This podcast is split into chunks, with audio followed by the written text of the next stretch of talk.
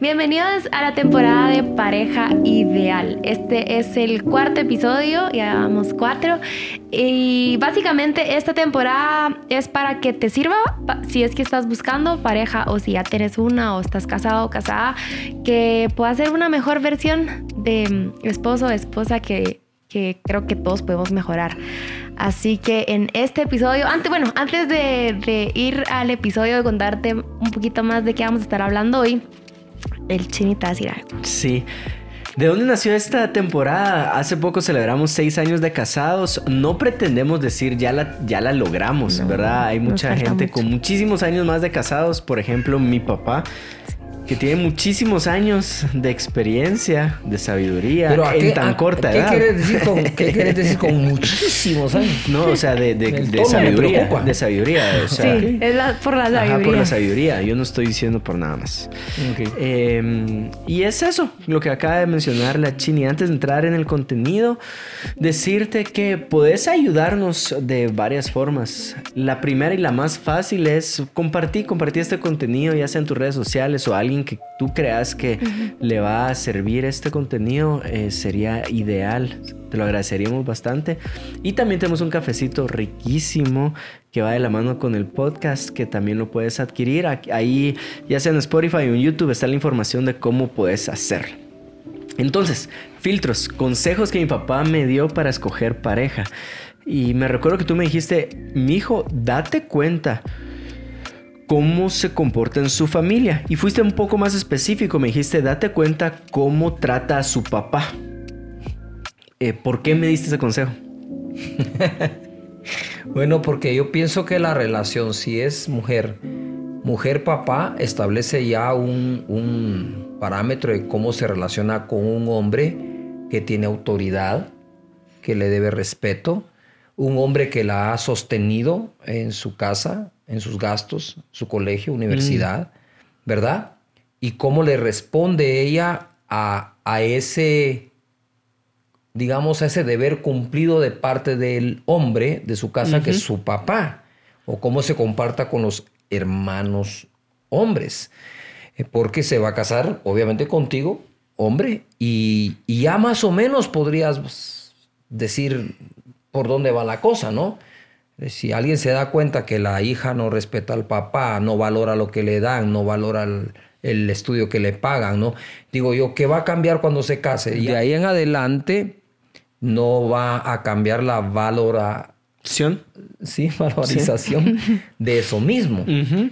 Es decir, si ella valora que el papá trabaje eh, y la mamá también, mm. y las cosas que le dan y las cuida, estudia correspondiendo a la inversión que están haciendo, entonces tú puedes decir, bueno, es una buena tierra para cuando a mí me toque trabajar, eh, sostenerla o aportar, si ella también va a aportar, qué respeto tiene a esas cosas. Y eso te da una señal, ¿verdad? Sí, súper importante. Y en el caso de Melissa, Melissa tenía a sus papás juntos, pero también creo yo que si alguien eh, está escuchando esto y dice me cuesta mucho porque la persona con la que estoy saliendo no tiene los dos papás en la casa, incluso en ausencia de alguno de los padres, te puedes dar cuenta cómo sí. se comporta hacia ellos. Sí. Sí, yo lo que diría es que normalmente, normalmente un joven o jovencita soltero a esa edad, ¿verdad? Que dijimos más o menos entre los 19, 24 años por ahí, no, normalmente no vive solo o sola, uh -huh. vive con, con alguien, mm. un tío, una tía, un primo, la prima, los papás, los abuelos, pero normalmente vive con alguien más. ¿Cómo es normalmente su comportamiento con esos uh -huh. demás allí? Y de nuevo, esas líneas de respeto, ¿verdad? Eso es súper importante. Y la, el mismo consejo me lo dieron a mí. Creo que si, si mm. sos padre de familia uh -huh. y tenés más o menos este, hijos de, de 20, qué sé yo, seguramente también has dado este consejo. Y me recuerdo la primera vez que vine acá, pues era la primera vez que iba a ver cómo eras tú con tu familia. Eh, Yo no la, sé cómo la, realmente la escogiste. Es la del Barça, es, no la, es, la, historia del Barça. Cómo, de verdad, no sé cómo, pero bueno. Me costó un montón que me dieran permiso, porque mi mamá es mucho de que el hombre tiene que llegar a la casa, tú no vas a llegar a la casa de él, y la verdad es que le agradezco eso, porque, eh, porque creo que es bueno, es bueno que, que a mí me caía re mal. Así, en Sí. un momento me caía re mal. Sí. Pero gracias Liliana, sé que está escuchando esto. Es, es como un estorbo que sentía Ajá, yo de sí. parte de mi mamá, como, como no está bien que tú estés yendo allá, aunque, aunque, mm, pues aquí siempre que había era- alguien, pero... No, pero era la manera en que, en que nos educaban antes, ¿no? Eh, como que a la, a la mujer, miren, a la mujer se le ha dado un lugar y más lugares, pero a veces por esos otros lugares han perdido otros, ¿verdad? Entonces, en ese caso a la mujer se le daba ese lugar de, mira, eh, aquí se establece esa línea de respeto si él te busca y viene, enhorabuena, pero no está bien que una jovencita se esté yendo a meter, ¿verdad? Sí. Eso era, era un criterio que muchísima gente tuvo y creo que es, yo creo que es bueno. Sí, sí, es bueno. Mi mamá solo me dejó venir acá porque creo que estábamos celebrando algo y coincidió con un clásico y me dejó venir porque ni siquiera era tu novia. No, y eso no. que era la casa de los pastores Ajá, de ellos. Sí, y Ajá, ella ¿verdad? sabía Ni que así, iban a estar acá. ¿no? Y mi mamá era súper estricta. De hecho, cuando ya nos hicimos novios, mi mamá solo me dejaba venir hasta ya de último, ya así como van a ver una película, mamá, y quieren que convivamos. y, y de verdad, Sí, no fueron muchas. No, y no solo fueron una muchas. vez estábamos. No, o y además sea, nunca viste una. Siempre me te quedas dormido cuando sale el león y hace... ¡ah!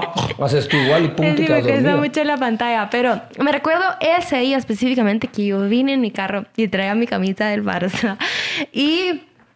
este, mi mamá me hizo, me, me- mis papás me dieron el mismo consejo, entonces iba como, como con un objetivo a esta reunión. Ajá. Ver cómo era, eso nunca se lo conté, pero era La- ver cómo... Tenés que ver la película La espía que me amó.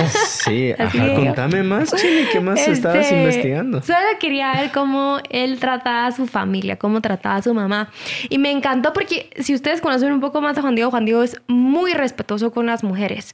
Eh, tiene una línea muy marcada con las mujeres, es sumamente respetuoso. Hay veces que creen que como que no le caen bien o qué sé yo, pero no sé, es como tenés mucho respeto. Y con tu mamá fue así. Yo, yo vi que hasta para pedirle algo, eh, le dijiste a la mami, me, me puedes traer no sé qué, y él por favor, y, y la pastora que siempre ha sido una linda sirviendo a todos sus hijos y, a- y al pastor.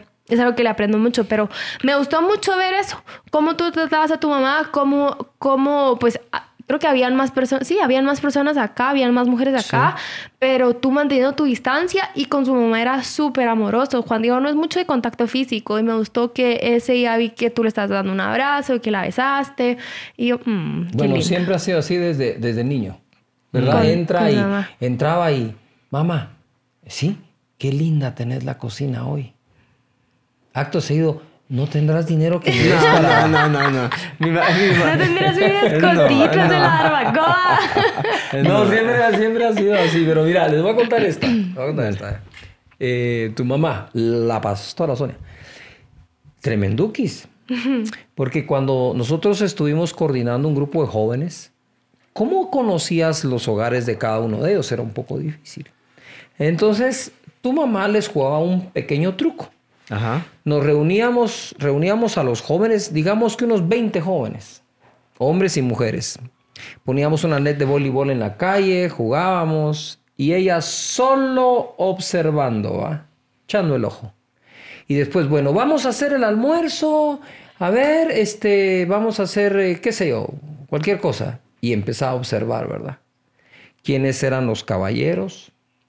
Quiénes eran las jovencitas que decían, ah, yo pongo los platos, ah, yo los llevo, ah, yo pongo el, refresco, ah, yo le, le ayudo aquí en la cocina. Eh, no que supieran cocinar, y otras y otros que tirados en el sofá, ¿verdad? A lo romano, a ver quién me sirve, quién esto, quién lo otro. Y entonces ya empezaba ella a ser el matchmaker, ¿verdad? Mira, le decía, a ese échale el ojo. Iban del otro. Mira, a aquella te conviene. ¿Verdad? Claro, no es la primera vez, sino que los invitaba varias veces, sobre todo cuando estaban los juegos de la NBA de básquetbol, las finales.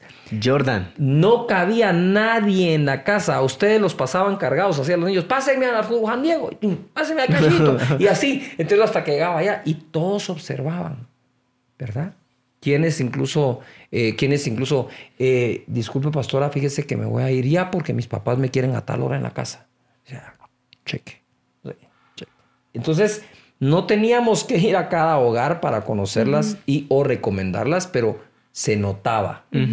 Se notaban los que faltaban respeto, las bromas pesadas para las mujeres y van marcando las distancias. Entonces, hay maneras de observar o deducir, dijera Sherlock Holmes, elemental, mi querido Watson, de deducir cómo va a ser contigo. Seguro. Por cómo es con los demás. No es tan complicado averiguarlo. Ahora, no hay peor ciego que el que no quiere ver, ¿verdad? Sí. Y de hecho, no solo, no solo, bueno, ahí ya fui conociendo más tu relación con tus papás, pero algo que me gusta mucho hasta el día de hoy es cómo los respetas y los obedeces, a pesar de que. a pesar de que no quiero. Estamos, a, estamos, estamos, estamos, hablando de Juan Diego o alguien más que esté presente aquí. No. Eh. Sí. Los respetas y, es súper, súper obediente. Siempre. Em, y yo admiro mucho ese de ti. Ah, si quieren los dejo solos. Solo quiero hacer... Gracias, mi amor lindo, te amo. Te amo mucho. Yo creo que yo... Quiero hacer ah. una aclaración porque al escuchar esto, que no haya alguien así diciendo, ya viste, respetame como respetas a tu papá. No. Porque la línea puede ser, le estás demandando cierta autoridad que como novio no tenés. Em, ah, esa es una, muy buena. Y Melissa me puso en mi lugar una vez, ¿te acordás? Sí. Cuando me puse celoso. Contala. O solo una vez en mi vida me puse celoso de tu alma, hijo. Eh, una cosa súper absurda hasta el día de hoy. ¿En serio? Y vale la pena decir que, Chini, ahí defendeme, no, no he sido... Mm, Nunca ha sido celoso. De hecho, podría decir, a excepción de esa vez, pero por eso es que me pareció súper extraño la forma en la que tú reaccionaste esa vez. Y de ahí para adelante, gracias a Dios, más nunca. Te pusiste un cacho bobo. O sea, sí, ¿y quién está a su lado? ¿Y quién va con usted? ¿Y quién va a ir? Y porque estaba de viaje. Estábamos en un viaje familiar que hacíamos en Semana Santa. Y entonces yo va a preguntarle así, va a preguntarle así. Y Melissa me respondió. ¿Te recuerdas que me respondiste? Lo cuento yo. Cuéntale tú, mía. Dale, es que puede ser que yo le esté echando salsa acá. Yo, te paro echando salsa. Eh, me, dijo así, eh, solo a mi papá le... te, respondí todas las preguntas que me estabas haciendo. Pero cada vez iban subiendo de tono. Ajá. Ah, estaba... Estaba celoso, estaba celosísimo y no entendía por qué. Estaba en McDonald's con los de mi grupo. Okay. Habían joyitas. Es que yo no estoy, yo no estoy celoso por ella, sino por los demás hombres. Que... sí, haz eso porque vas a hacer que Bueno, pero ve, ve, ve, pero entonces me dijo, solo mi papá me pide cuentas. ¿O cómo, fue que me dijiste? Es que me ¿y con quién va? Y le dije, ¿y con quién va en el carro? Y le dije, ¿quiénes más van en el carro? Y le dije, solo de entradita que me preguntara quién va en el carro no era una pregunta que tú me hacías, pues. No.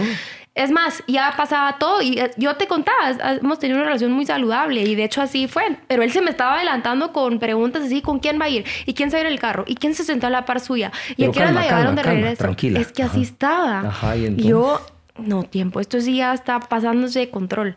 Entonces yo le dije, le respondí la última pregunta y en ese momento yo lo trataba, yo te trataba de usted. usted? Y le dije, mm, y te dije, eh no, entiendo, no entiendo sus celos, pero solo a mi papá le tengo que rendir cuentas. Y me puso en mi lugar. Eso se llama, en todas las relaciones, se llama fijar los límites. Y a veces el hecho de que esa escritura dice que la mujer se sujete al marido, jamás ha dicho que la mujer se sujete al novio. No. Entonces digo, ¿y cómo sé si va a ser sujeta? Si se sujeta a sus autoridades en su casa es sujeta a sus jefes en el trabajo, es sujeta a sus pastores en la iglesia, está sujeta... Ah, ok, entonces ya puedes concluir, pero no exijas algo que todavía no es tu derecho, ¿verdad? Ni ella tiene el deber en ese momento. Esos consejos prácticos y que fijan los límites para que en el futuro no existan abusos. Porque si va a existir un abuso de autoridad en el noviazgo, no quiero imaginarme qué va a pasar en el matrimonio. Mm. Entonces, si estás buscando pareja, usa ese filtro también. Lo que hacía mi mamá en el grupo de jóvenes. Este post va a dar que hablar.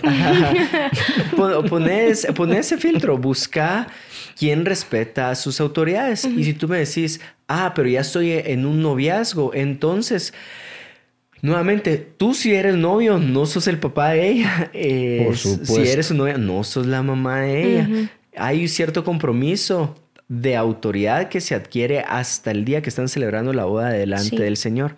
Ahora que sí la- es- hay cierta autoridad que te es delegada hasta que, ¿verdad? ajá. Te casas. Antes no existe esa autoridad. Y si alguien ya está en un matrimonio y dice, ¿cómo aplico esto para mi relación? Hay algo que aprendimos bastante con Melissa y es eh, el hombre sí busca ciertas cosas, la mujer busca otras cosas. Eh, la mujer busca seguridad, si no estoy mal. Seguro. Eh, validación, a mí no se me quedaron. Pero el hombre... Necesita la, la mujer necesita protección, seguridad, provisión, ¿verdad? Ahí está.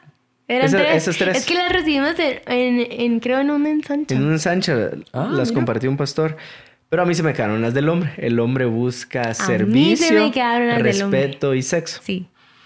Entonces, si estás en un matrimonio, como hombre, pregunta, pregúntate, ¿estoy protegiendo, estoy proveyendo y estoy Protegiendo.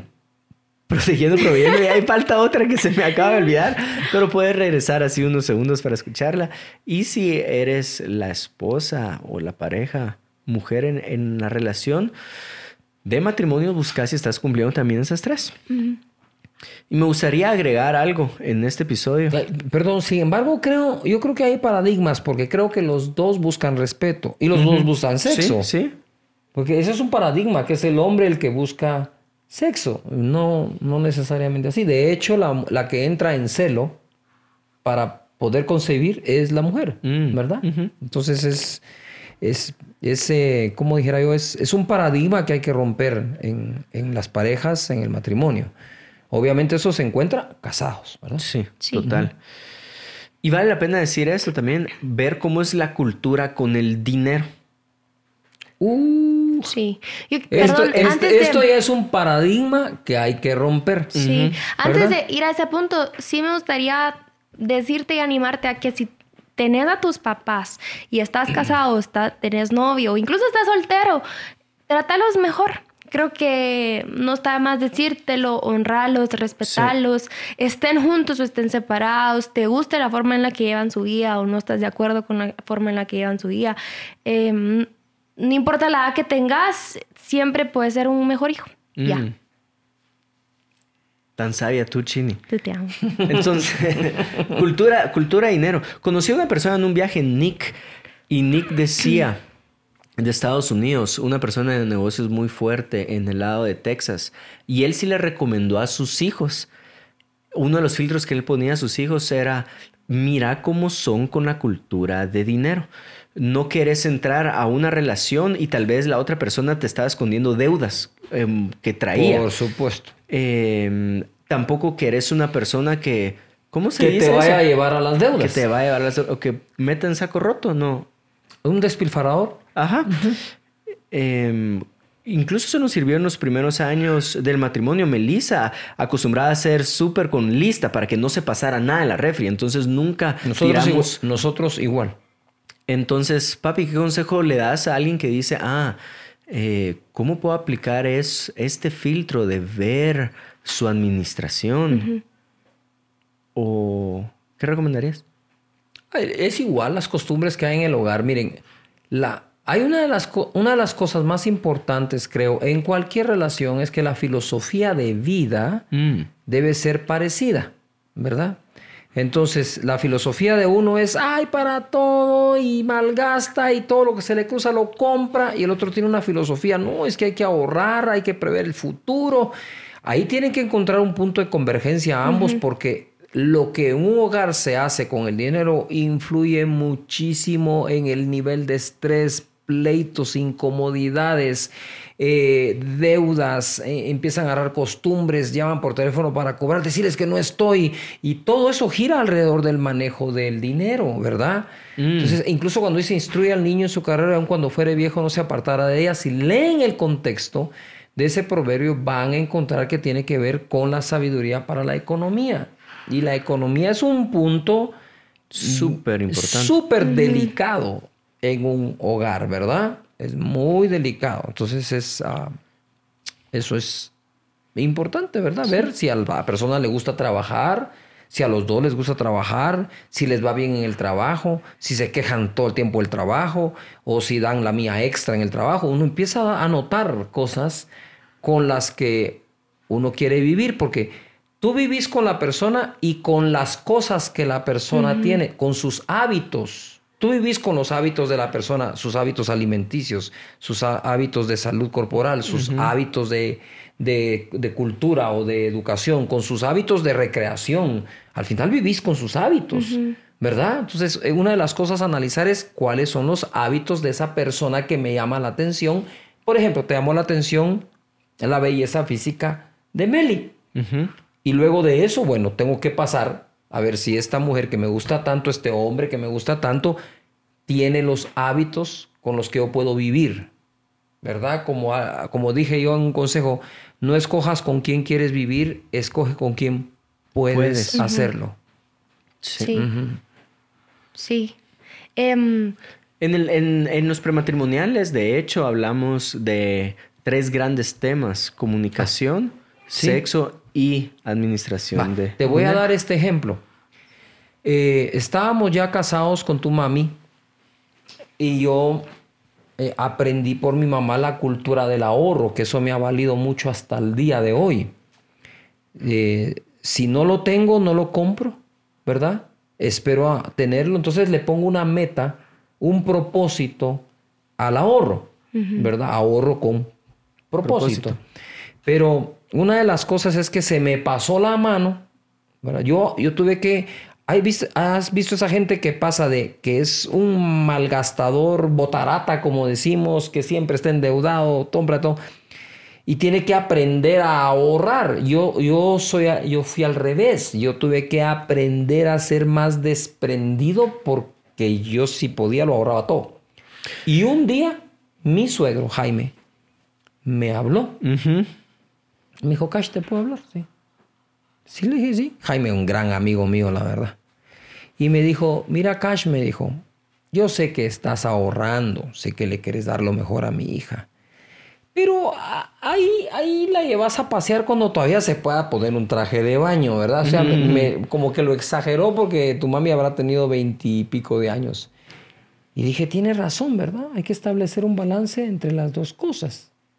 Ahora creo que la cultura de ese ahorro te mete en menos problemas que la cultura del andar malgastando y teniendo para todo. Total. Entonces, ya desde novios puedes ver, ¿verdad? Son novios, no ganan mucho y andan metidos en los restaurantes más finos que pueden, gastando por aquí, se van al mall por allá, todas las semanas comen afuera, todas las semanas son de cine. Digo, a estos cuates no les va a alcanzar nunca lo que ganen. Ya lo mm. ves que así va, ya va a pasar. Entonces es importante esa cultura económica revisarla. Algo que iba a decir es que tal vez eh, si ya estás casado o ya estás comprometido. Tal vez son conversaciones que son incómodas, pero que son necesarias. Tal vez no para todos es fácil hablar de, bueno, hablemos del dinero. Tal hmm. vez para alguien es, no me toques ese tema porque, ¿verdad? Em, por X o Y razón puede ser difícil, pero te quiero motivar a que tengas esa conversación, aunque sea incómoda. Me recuerdo que el primer año de casados no ahorramos. Y fue por Guaido Palacios que nos dimos cuenta. De verdad no estábamos conscientes del ahorro, a pesar de que yo sabía que tú eras un hombre que ahorrabas cuando estabas soltero y yo también. Y no sé qué pasó, pero gracias a Dios que de estar casados, andar en pareja. Ahorrando en el reino de Dios. pero... Donde la polía y el orino corrompen.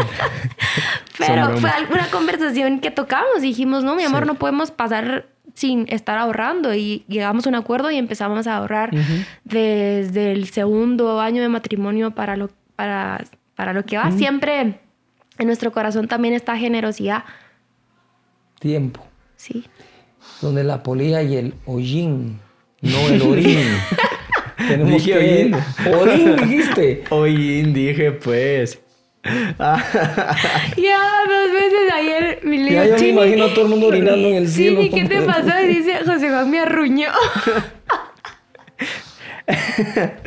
en fin, mira la cultura, cómo, cómo trata a sus, a sus papás, cómo tiene esa cultura de, de, dinero y te va a ir bien aplicando ese filtro.